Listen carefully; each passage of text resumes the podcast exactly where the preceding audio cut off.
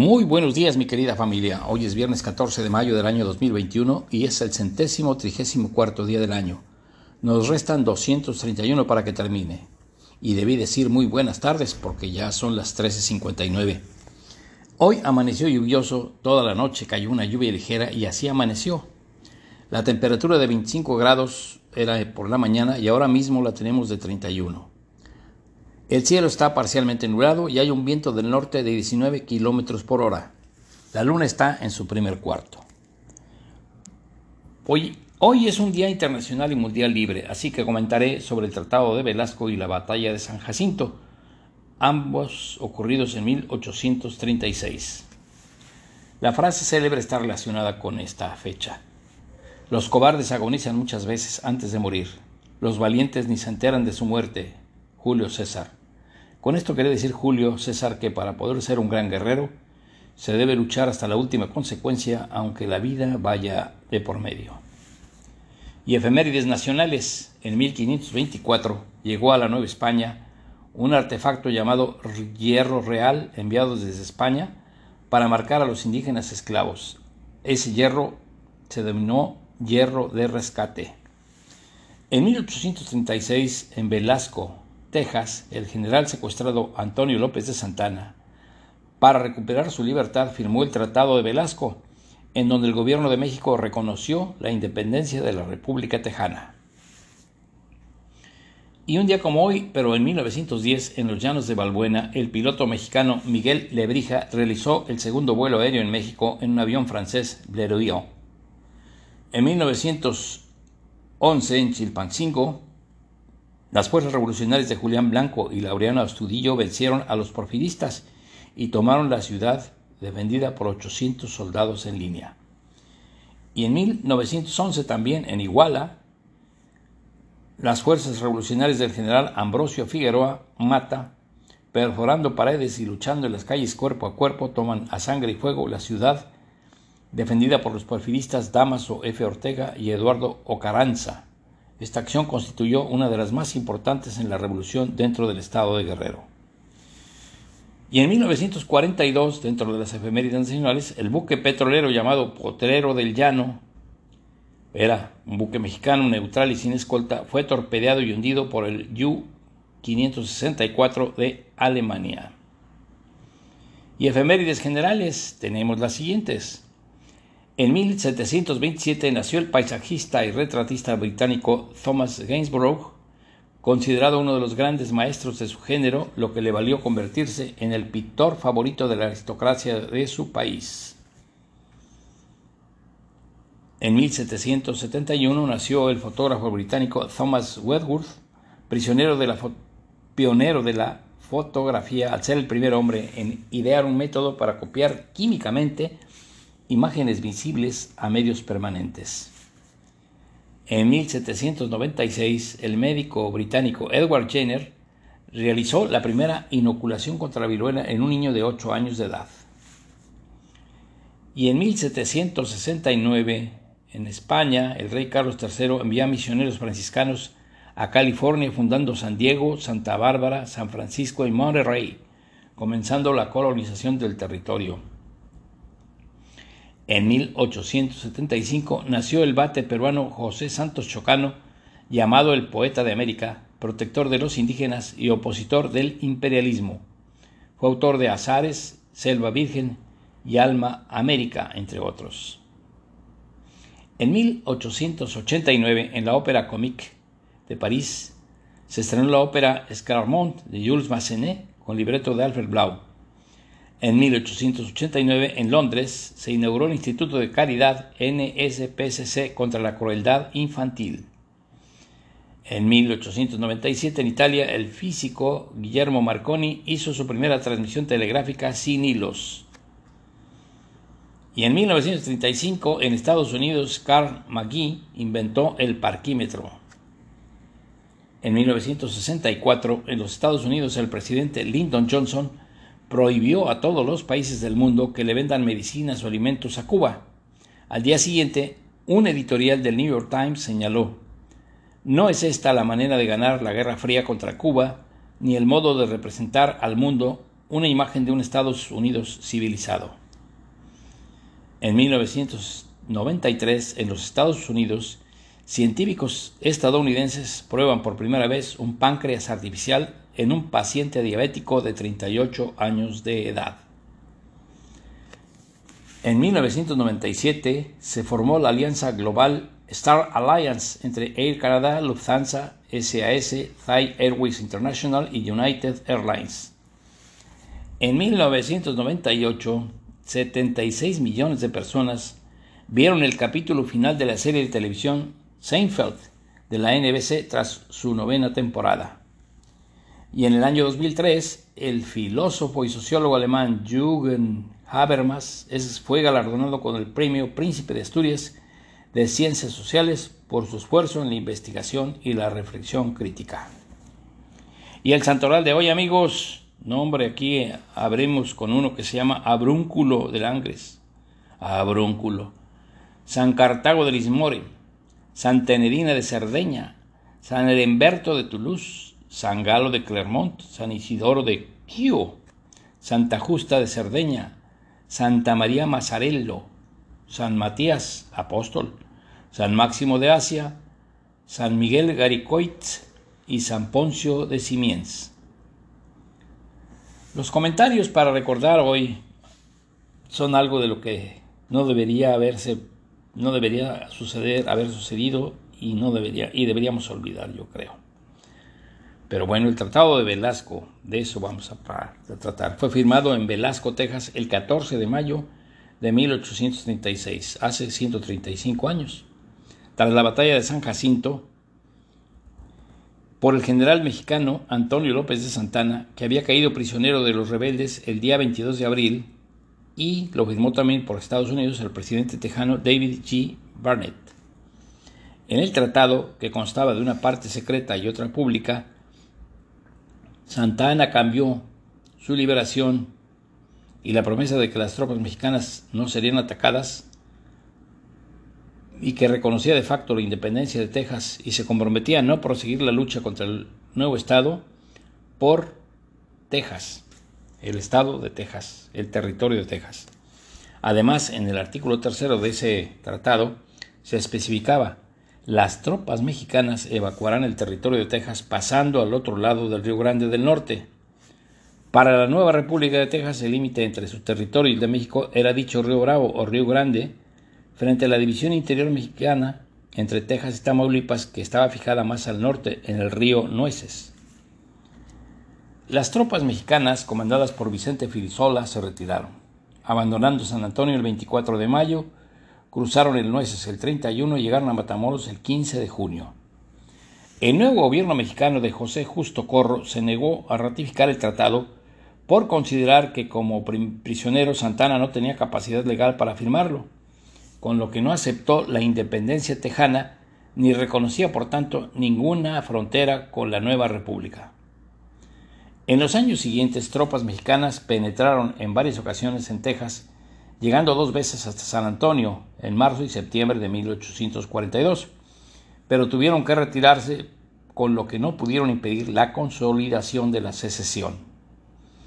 Tampoco los tejanos fueron capaces de controlar la zona entre el río Nueces y el río Bravo, cuya soberanía reclamaban, quedando ciudades como Laredo y El Paso en manos mexicanas.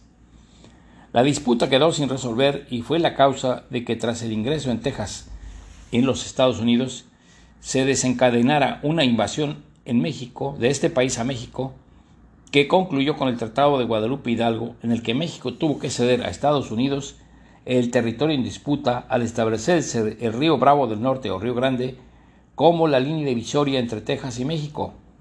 Además, México tuvo que ceder a Estados Unidos más de la mitad de su territorio, la totalidad de lo que hoy son los estados de California, Arizona, Nuevo México, Nevada y Utah, así como parte de Colorado, Oklahoma y Wyoming.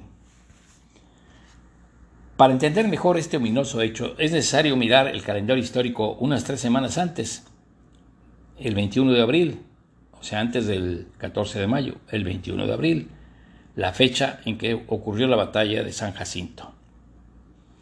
Esta batalla de San Jacinto, también conocida como Siesta de San Jacinto, tuvo lugar el 21 de abril de 1836 y fue un acontecimiento decisivo en la lucha de independencia de Texas.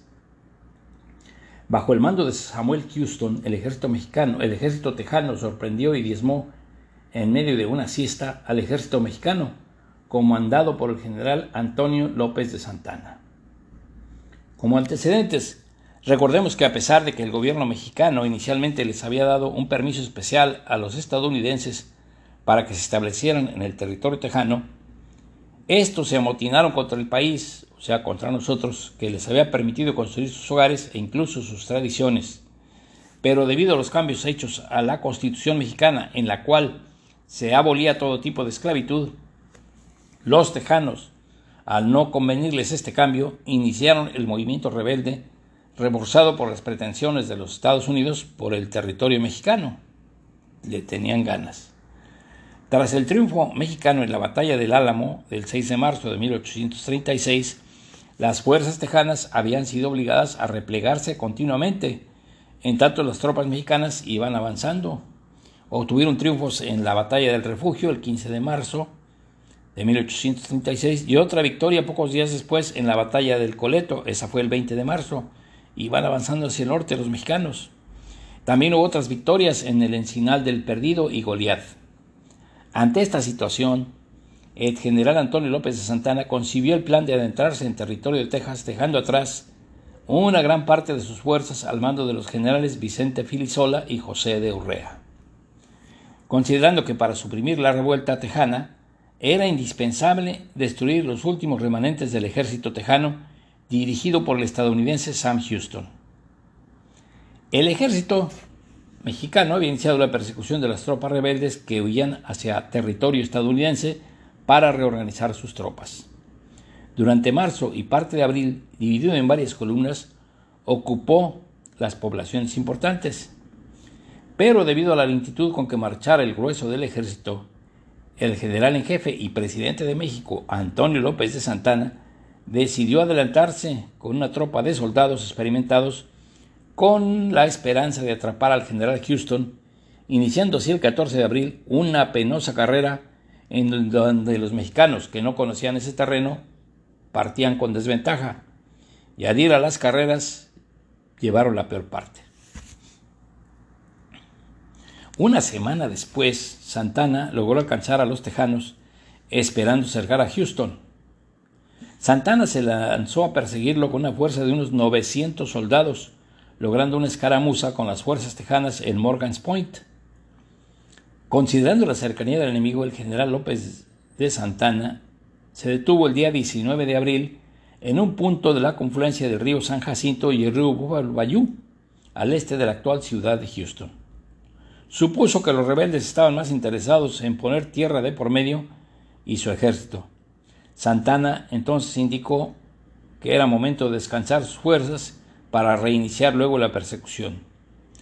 Tomó pocas precauciones. Los soldados mexicanos agotados se desprendieron de sus pretechos para dormir mejor. En el día, ¿eh? Aclaro. Ante ello, los tejanos, liderados por Sam Houston y James C. Neal, cesaron en su fuga y se reorganizaron. En las filas tejanas había dudas sobre si convenía atacar a los mexicanos que habían tomado como sitio de descanso una posición bastante desguarnecida, pues la fuerza tejana se hallaba en inferioridad numérica.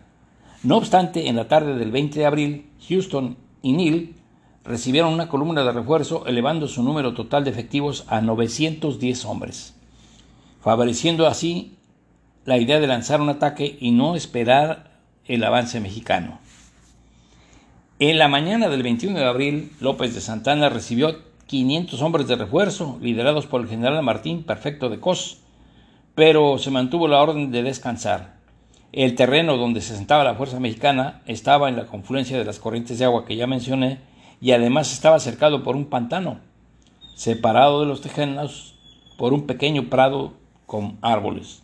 Pero estaban separados un kilómetro, dicen los historiadores, no estaban pisándose los talones. Esto no era fácil de defender, pero dificultaba cualquier movimiento rápido. No obstante, Santana cometió el gravísimo error de no mantener centinelas de vigilancia en los alrededores y ordenó que toda la tropa se dedicara a dormir y descansar durante el 21 de abril. Al fin que nos tienen miedo, dijo. Pero en el campo tejano, Sam Houston realizó un último consejo de guerra al mediodía, aunque aquí Paco Ignacio Taibo, en su libro El Álamo, dice, mm, ¿qué tenía la cabeza Sam Houston el 21 de abril? Es imposible saberlo, ya que el mismo Sam Houston escribía más tarde que no había consultado a nadie ni realizado consejo de guerra alguno en ese día. Pero en el campo tejano todo el mundo se había levantado a las 4 de la mañana, ya saben, el que madruga Dios le ayuda, y estaban esperando órdenes. Todos les andaba por entrarle a los catorrazos, todos querían combatir a excepción de su comandante en jefe que tenía miedo, pues le tenía miedo, ya había perdido varias batallas y Sam Houston no quería entrarle. Entonces dio instrucciones de que no lo molestaran hasta después de las 8 de la mañana. Mientras en el campamento mexicano Santana había pasado de la premura del día anterior a la calma y ordenó que se construyera una pequeña protección para el cañón, que le pusieran unos sacos y unas ramas. Hacia las nueve de la mañana, la brigada de Cos con los 500 hombres entró en el campamento y fue recibido con redoble de tambores y vivas. Sus tropas habían marcado manchado toda la noche y el general les dio permiso de que se retiraran a dormir. Santana diría un año más tarde que él también estaba fatigado y que se había pasado la noche anterior sin dormir, y por lo que se acostó también a la sombra de un árbol mientras los soldados preparaban la comida. Naturalmente que menospreció a los tejanos y que estuvo convencido de que no se atreverían a atacar, aunque se encontraban a un kilómetro de distancia. Será por eso que en el campo mexicano no hay una estructura defensiva, no hay centinelas, no hay batallón de alerta, no hay general de guardia, los rifles están apilados, los dragones están dispersos abrevando a los caballos. Era como un día de campo. Houston cuenta con 738 hombres. Santana había visto su columna crecida a unos 1300. En el campo tejano, los oficiales insistieron en un consejo de guerra, pero Houston propuso hacer un puente improvisado y continuar con la retirada. Pero como ya estaban calientitos estos, le rechazaron esa idea y dijeron, ni más, vámonos recio contra los mexicanos. Durante el resto de la mañana, el coronel John Warthon recorrió los campos agitando el ambiente y terminó diciéndole a Houston, si no ordena lo contrario, yo ordenaré al ejército que se forme para la batalla. Como a Houston no le quedó otra salida más que dirigir a su gente o enfrentar un motín, hacia las 4.30 de la tarde decidió lanzar un ataque inmediato cuando sus espías le avisaron de la total inactividad en el campamento mexicano, o estaban echando la siesta. Los tejanos iniciaron con el plan de atacar primero a la caballería pesada mexicana y avanzar cubiertos por un pequeño bosque en dirección al campamento mexicano. Mientras en el campo mexicano, el coronel Pedro Delgado fue advertido del avance de las tropas tejanas por un toque de clarín. A unos 200 metros de los desconcertados mexicanos, Houston ordenó hacer fuego, pero otra vez le desobedecieron sus tropas. Sus hombres sabían que la distancia era muy grande. El coronel Rusk dio la contraorden. Si nos detenemos, nos cortan en pedazos los mexicanos. Entonces, el caos en el campamento mexicano fue absoluto. Fernández Trillón daba órdenes que nadie obedecía. Al ser disparados los cañones tejanos, muchos mexicanos se tiraron al suelo, entre ellos Santana. Algunos soldados intentaron reorganizarse. Pocas balas salieron de la columna mexicana, pero varias hirieron al caballo de Sam Houston, de hecho, recibió un balazo en el talón, pero parece que fue de fuego amigo, porque la bala que tenía era diferente, era de cobre.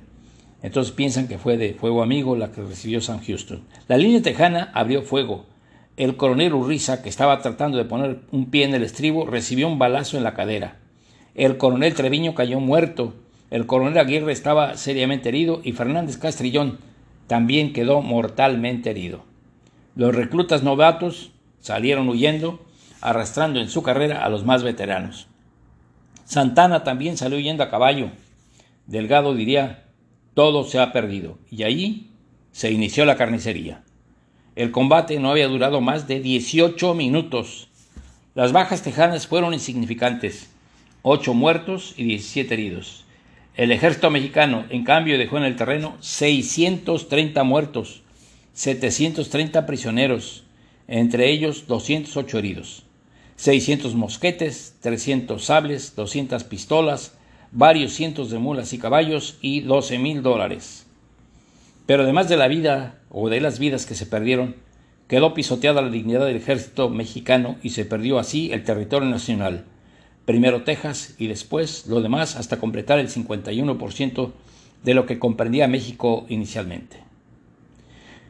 Los sucesos de San Jacinto no hubieran pasado de un exitoso golpe de mano de los tejanos si no fuera porque capturaron al general Santana, me parece que dos días después, que andaba disfrazado, había cambiado su uniforme y, todo, y andaba disfrazado, Incluso dicen que llevaban unas alpargatas rojas cuando lo capturaron. No lo reconocieron, pero se lo llevaron preso y al llegar al campamento, los soldados mexicanos que estaban presos ahí, detenidos, lo reconocieron y se cuadraron y entonces dijeron, ah, es el presidente. Entonces, eh, Santana, que era presidente de México en funciones debido a la muerte de Miguel Barragán, aumentó la importancia de su captura. Algunos tejanos intentaron linchar a Santana en ese momento, pero Houston y Neil decidieron mantenerlo con vida al notar que sería más útil arrancarle al presidente capturado algunas concesiones importantes. Algunos dicen que no fue eso lo que lo salvó, sino que eran masones, tanto Santana como los americanos se reconocieron, se saludaron y vieron que eran masones, por eso le salvaron la vida y ya después le sacaron raja a salvarle la vida. Así, Houston y Neil obligaron a Santana a firmar el cese de hostilidades y a reconocer la independencia de Texas mediante el Tratado de Velasco del 14 de mayo de 1836, donde Santana reconocía de facto la independencia de la República de Texas y se comprometía a no proseguir la lucha contra el nuevo Estado. A cambio, los tejanos ofrecían libertad a Santana y prometían que las tropas mexicanas en retirada no serían atacadas. Además, se fijaba el límite entre Texas y México en el río Bravo o Río Grande, frente a la división interior mexicana entre Texas y Tamaulipas, que estaba fijada más al norte en el río Nueces. Pues fue un general muy cobarde porque no dio la vida y sí hizo que 630 vidas de mexicanos se perdieran de la manera más estúpida. Por último, un proverbio vikingo. Es mejor mantenerse peleando. Si corres, solo morirás cansado. Es cuanto, mi querida familia. Me despido de ustedes deseando lo mejor y les envío un fuerte abrazo. Recuerden algo que dijo Napoleón Bonaparte y que aplicará siempre a Santana. La gloria es fugaz, pero la oscuridad es para siempre. Hasta la vista.